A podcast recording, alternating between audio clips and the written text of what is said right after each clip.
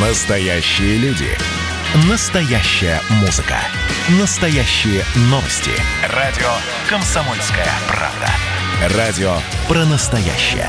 97,2 FM.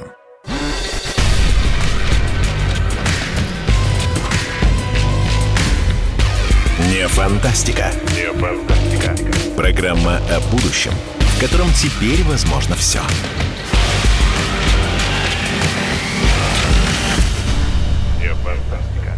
Добрый вечер, дорогие друзья. Сегодня у нас пятница, 23 апреля, 16 часов 3 минуты. Мы работаем в прямом эфире. Программа «Не фантастика». Меня зовут Владимир Торин. И здесь мы говорим о нашем будущем, о нашем близком и далеком будущем, в котором теперь возможно все. После пандемии мы уже ничему не удивляемся, как и сейчас не удивляемся все чаще звучащей настоящей военной риторики, причем как в нашу сторону, так и с нашей стороны. И все больше и больше вот чувствуется какой-то какой сгусток такой странный в воздухе. Вот люди почему-то начинают говорить о войне, что на самом деле уже само по себе страшно. Поэтому ну, у нас просто в нашей стране есть что вспомнить. У нас много всего, много всего, что связано с мировыми войнами, со страшными катастрофами. И вдруг сегодня, сейчас э, все чаще и чаще раздаются разговоры о войне. Э, спасибо огромное, э, например, нашему министру обороны Сергею Кужегетовичу Шойгу за то, что буквально вот э, в последние дни, буквально вчера произошла новость, которая как-то вот людей хоть немного успокоила. Министр Шойгу принял э, решение отвести войска от границы Ростовской области и Украины. Э, он объявил о завершении проверочных мероприятий в западном и южном военных округах, так как, по его словам, все поставленные цели были достигнуты. Ну, слава богу, дай-то бог, чтобы все поставленные цели были достигнуты, но все больше и больше людей говорит о войне, и это само по себе страшно. А, есть э, у нас цитата нашего президента, который в послании Федеральному собранию объявил о неких, в общем-то, таких красных линиях и так, в общем, он сказал, что он вынужден это сказать, но э, сказал, что не стоит переходить в отношении России э, некую красную черту. Давайте послушаем, как это было. Что касается красных линий, то они очевидны. В первую очередь это наши национальные интересы, интересы нашей безопасности внешней, интересы нашей безопасности. Недружественные акции в отношении России не прекращаются в некоторых странах завели э, пренеприличные обычаи. По любому поводу, а чаще всего вообще без всякого повода, цеплять Россию. Новый вид спорта там. Кто громче что-то скажет. Мы ведем себя в этой связи в высшей степени сдержанно. Часто вообще не отвечаем не только на недружественные акции, но и на откровенное хамство. Мы действительно не хотим сжигать мосты, но если кто-то воспринимает наши добрые намерения как безразличие или слабость и сам намерен окончательно сжечь или даже взорвать эти мосты, должен знать, что ответ России будет асимметричным, быстрым и жестким. Но надеюсь, что никому не придет в голову перейти в отношении России так называемую красную черту. А где она будет проходить, это мы будем определять в каждом конкретном случае сами. Вот так вот. В каждом конкретном случае мы сами определим красную черту, и не стоит разговаривать с Россией с позиции силы. Да, в этом это, в общем-то, достаточно здравомыслящая и правильная позиция. Но все-таки, все-таки, э, вот как-то вот э, вспоминается сразу, например, когда э, манифест Николая II в 1914 году, который сказал, что с Россией нельзя разговаривать с позиции силы, огромная толпа собралась на площади перед Зимним дворцом и радовалась, приветствовала Николая II и радовалась тому, что наконец-то началась война с Германией. Закончилось все чрезвычайно печально, причем и для Германии, и для России но тогда абсолютное было единение народа. Вот войны вообще, и вот то, что э, про войны стали все чаще и чаще говорить. Э, мы сейчас на связи с нами Семен Пегов, военный корреспондент, руководитель очень популярного в Телеграме проекта War Gone Zo. Семен, здравствуйте. Да, приветствую вас, коллеги. Да, скажите, пожалуйста, вот по-вашему, вот э, слова про красную линию, которых, э, которые сказал наш президент, что это такое?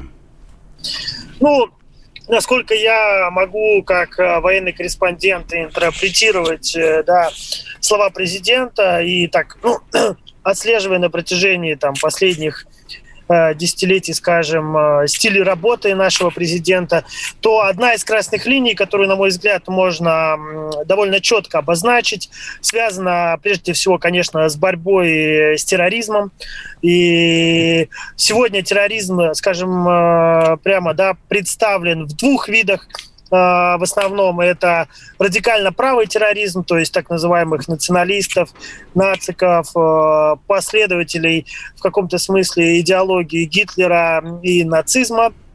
Это первый вид терроризма, который в мире, скажем так, находится вот э, в повестке, иногда, к сожалению, на первых полосах СМИ. И второй вид терроризма – это религиозный терроризм. Э, не хочется его называть исламским или мусульманским, потому что все-таки э, к религии как таковой, к исламу как таковому это имеет крайне опосредованное отношение. Все-таки терроризм и истинная вера э, несовместимы, на мой взгляд. И когда мы говорим про красные линии, здесь уместно вспомнить и ту же Украину, и ту же Турцию, которые через э, свои прокси, э, будем говорить так, это различного рода радикальные организации. В случае Украины это запрещенная на территории России организация «Правый сектор» и другие группировки нацистского толка. В случае Турции, когда мы говорим, уместно вспомнить э, э, группировку «Хаят Тахрир Ашам», которая действует на территории э, Сирии и организовывает теракты на э, территории России в том числе. И я могу называть конкретные примеры из недавнего прошлого. А вот в Крыму были задержаны э, члены этой организации, которые а, готовили теракт в школе а, в Крымской. Если брать право радикалов, да, подверженных вот украинскому влиянию, то совершенно недавно был в Барнауле задержан молодой человек, который собирался взорвать мечеть, да, и мы видим, все это нацелено там не просто на какие-то а, акции устрашения мирного населения, это попытка повлиять в том числе и на внутреннюю российскую повестку. И, конечно, когда я говорю сейчас об э, Анкаре и Киеве, а, я тоже не считаю их некими самостоятельными субъектами международного а, поля. Э, для меня это такие страны ЧВК, большие, это мое личное мнение.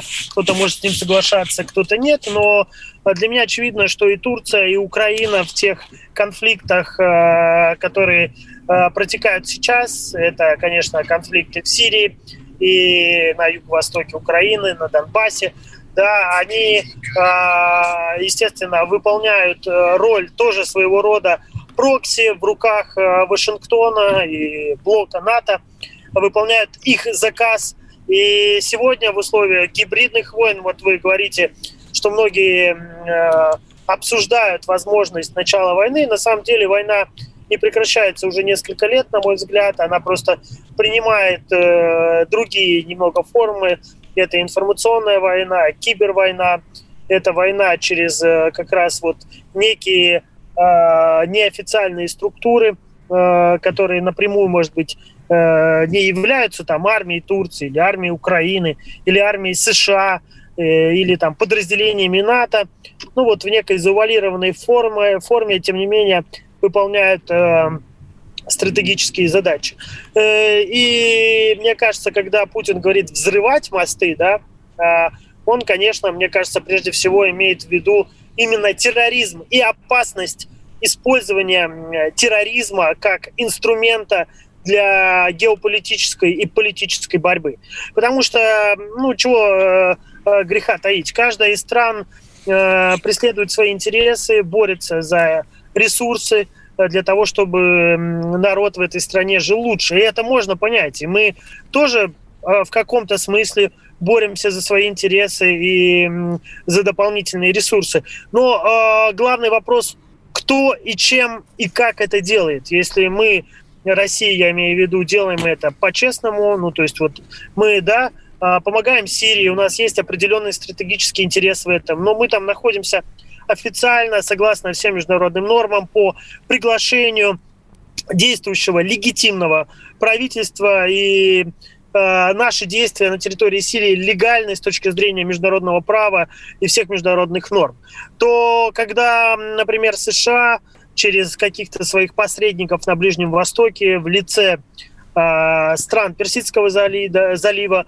э, в лице той же Турции, отдельных сил политических внутри Турции, используют терроризм как инструмент для достижения целей, то, конечно, мне кажется, это та красная линия, которая в отношении России и на территории России недопустима ни для кого, и э, президент ясно дал об этом понять. Ну вот такова моя военкоровская точка зрения. Мне на самом деле сложно рассуждать каких-то э, международных э, э международных, э, международной политики, да, я все-таки не политолог. Ну вот э, с точки зрения борьбы с терроризмом и той войны, которая ведется сейчас именно, э, да, вот с этим, Э, мне кажется, президент говорил в том числе конкретно о данных вещах. Продолжим после рекламы.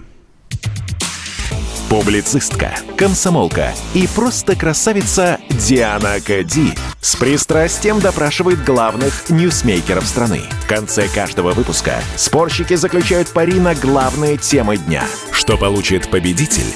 Скоро узнаете. Азарт, инсайды, разговоры шепотов и на повышенных тонах. Все это программа «Пари с Дианой Кади». Слушайте каждый вторник в 6 часов вечера по московскому времени на радио «Комсомольская правда».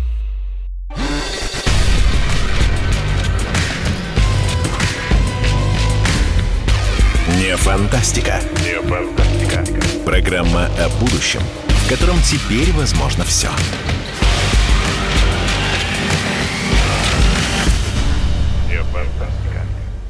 Не фантастика. В студии Владимир Торин. Мы говорим о нашем будущем, в котором теперь возможно все. У нас на связи Семен Пегов, военный корреспондент, руководитель проекта Варгонзо. Э, Семен, ну, мы начали говорить про то, что люди все чаще говорят про войну. У меня вот перед глазами сейчас прям такое письмо. Зигмунд Фрейд пишет Эйнштейну в 1932 году. Эйнштейн спрашивает, что делать, как отвести человечество от зловещей опасности войны, потому что все ее чувствуют буквально в воздухе. А Зигмунд Фрейд ему отвечает, что да, э, неизбежность войны давлеет над человеческим родом, а людей так легко охватывает военная истерия, и что же сделать? Как предотвратить бессмысленное смертоубийство? Э, вы э, в первой части нашей программы э, говорили, вот ну, ну, мы задали эту, эту тему, которую, в общем-то, мы развиваем историю от Владимира Путина, который сказал про красные линии. Нельзя никому переходить некие красные линии в разговоре с Россией. И, в общем-то, ваша позиция как военного корреспондента и руководителя серьезного проекта в Телеграме, военного такого, она понятна. А нет ли у вас такого ощущения, что вот просто можно взять вашу вот красивую речь, абсолютно правильную, поменять название одних э, стран на другие, одних населенных пунктов на другие, и, в общем-то, будет готова речь, э, в общем-то, украинского националиста или э, человека, который пропагандирует ценности, как вы говорите, Вашингтонского обкома. И э, будет все то же самое и про терроризм, и про борьбу с терроризмом, и про Организацию Объединенных Наций и про то, что э, ни в коем случае нельзя разговаривать, там, не знаю, с какой-нибудь другой страной э, с позиции силы. Не чувствуете, что есть некая двойственность во всем этом? Семен, слушайте. Ну, я не думаю, что да, что э, Россию можно обвинить в организации терактов, э, как либо я вам больше скажу, не просто можно, а ее постоянно пытаются обвинять в этом. Ну, одно с другим. Если Россию там обвиняют в, а, в подрыве, там, предположим, каких-то там с боеприпасами в Чехии, да, предположим, обвиняют Россию и в Лондоне. Россию еще там э, вещам. А не нужно путать одно с другим. Если Россию в чем-то обвиняют, то обвиняют в выполнении определенной спецоперации. Останов... Семен, Семен, вас э, все хуже и хуже слышно. Вот, вот вы где-то остановитесь на одном месте, чтобы не уходила, не уходила связь. Э, я, я услышал одно, что нельзя путать одно с другим. Когда обвиняют Россию, это неправильно. А когда Россия обвиняет, это правильно. Почему?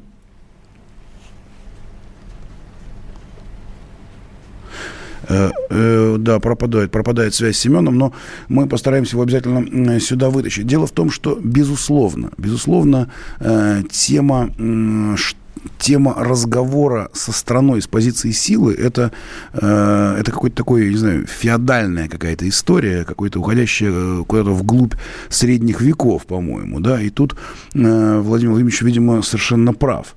Другое дело, что э, другие страны тоже имеют право на подобную риторику, и мы слышим, например, очень похожую риторику от... Э, президента Украины Владимира Зеленского. Более того, э, тут вот он предложил Владимиру Путину встретиться в Донбассе, причем это как-то выглядит очень так э, странно и, в общем-то, немножко по картинному, по телевизионному.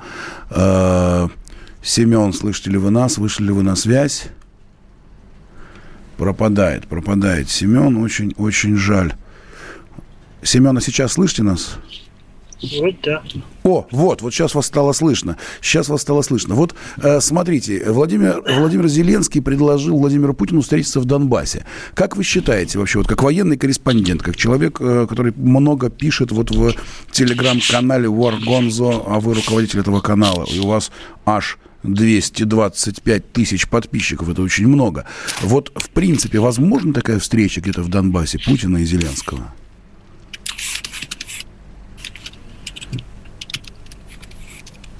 Да, опять отключился у нас Семен. Так, я сейчас обращусь к нашим инженерам. Так, ну что ж, э, бывает, бывает такое, бывает такое, срывается у нас. Просто прервалась связь, просто прервалась связь. Давайте, давайте сделаем так. Давайте сделаем так. Вот у нас очень много пишут сейчас наши радиослушатели. Прям много пишут и в WhatsApp, и в Telegram. Часы судного дня. Начнется ли Третья мировая война?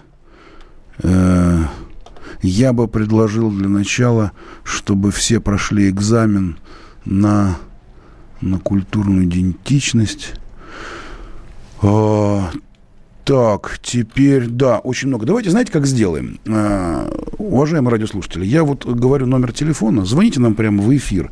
8 800 ровно 200 ровно 9702. 8 800 ровно 200 ровно 9702.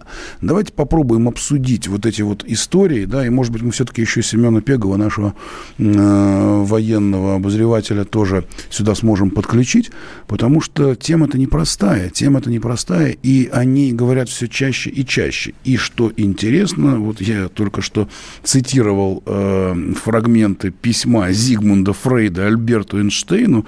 Дело в том, что точно такие же проблемы уже волновали э, ведущие умы э, планеты. Именно тогда, именно тогда Альберт Эйнштейн в 1932 году э, в Берлине ничего еще не, не предсказывал о каких-то страшных, э, страшных последствий. И никто даже представить не мог э, вот этих вот сотен миллионов жертв гигантской, страшной, невероятной войны, которая просто взяла и в тисках сжала, сжала планету.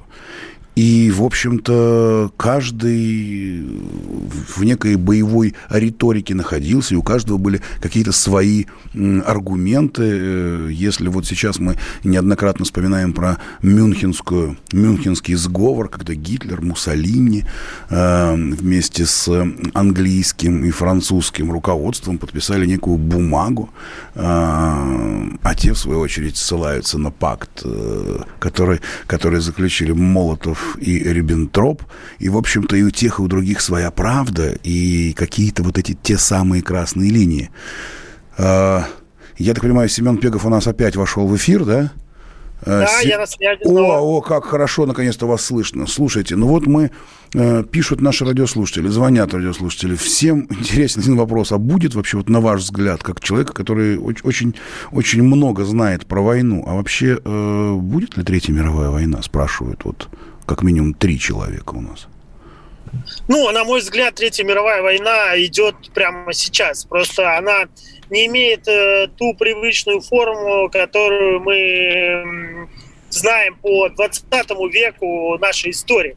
Да, сегодня идет война просто с применением других средств, э, более технологичных, высокотехнологичных. И прежде всего, конечно, это информационные технологии. Вот вы сказали о том, э, до того, как прервалась связь, что можно там поменять местами э, названия населенных пунктов и организаций, обвинить э, Россию э, в том же самом, но мне кажется, что сейчас западный мир, он еще проще действует. Он просто-напросто вешает ярлыки, не пытаясь как-либо это доказать реально. Да? Когда мы э, говорим о терроризме, у нас всегда есть аргументы, доказывающие э, нашу точку зрения реальные э, там факты, реальные доказательства э, террористической угрозы, то когда они обвиняют Россию в том, что она, например, там или сбила Боинг э, над Украиной, или взорвала где-то что-то, э, то э, никаких доказательств, во-первых, нет, либо они откровенно липовые. Вот, например, история э, Вчера мы делали разоблачение вместе с коллегами из Молдовы и военкором из Сирии Олегом Блохиным по поводу как раз вот этого взрыва складов в Чехии, да, то, что они даже не стали заморачиваться, сделали какой-то левый молдавский паспорт, я имею в виду чешские спецслужбы, э, доказать э, поддельность которого не составляет э, труда даже обычным блогерам, да, но они смогли организовать так информационные потоки, да, что Э, на весь западный мир Россия выставляется таким агрессором. А, но, тем не менее, я эту тонкую линию по поводу терроризма буду отстаивать и говорить о том, что Россия не использует террористов в своих целях никогда. И э, какие бы обвинения в наш адрес не звучали, все-таки это называется либо спецоперациями ГРУ, либо какими-то еще вещами, но никак не терроризмом. А то, что касается Третьей мировой, то, повторюсь, Семен, это э, война, сейчас мы должны ненадолго не прерваться, потому что у нас, к сожалению, заканчивается вот время этого блока.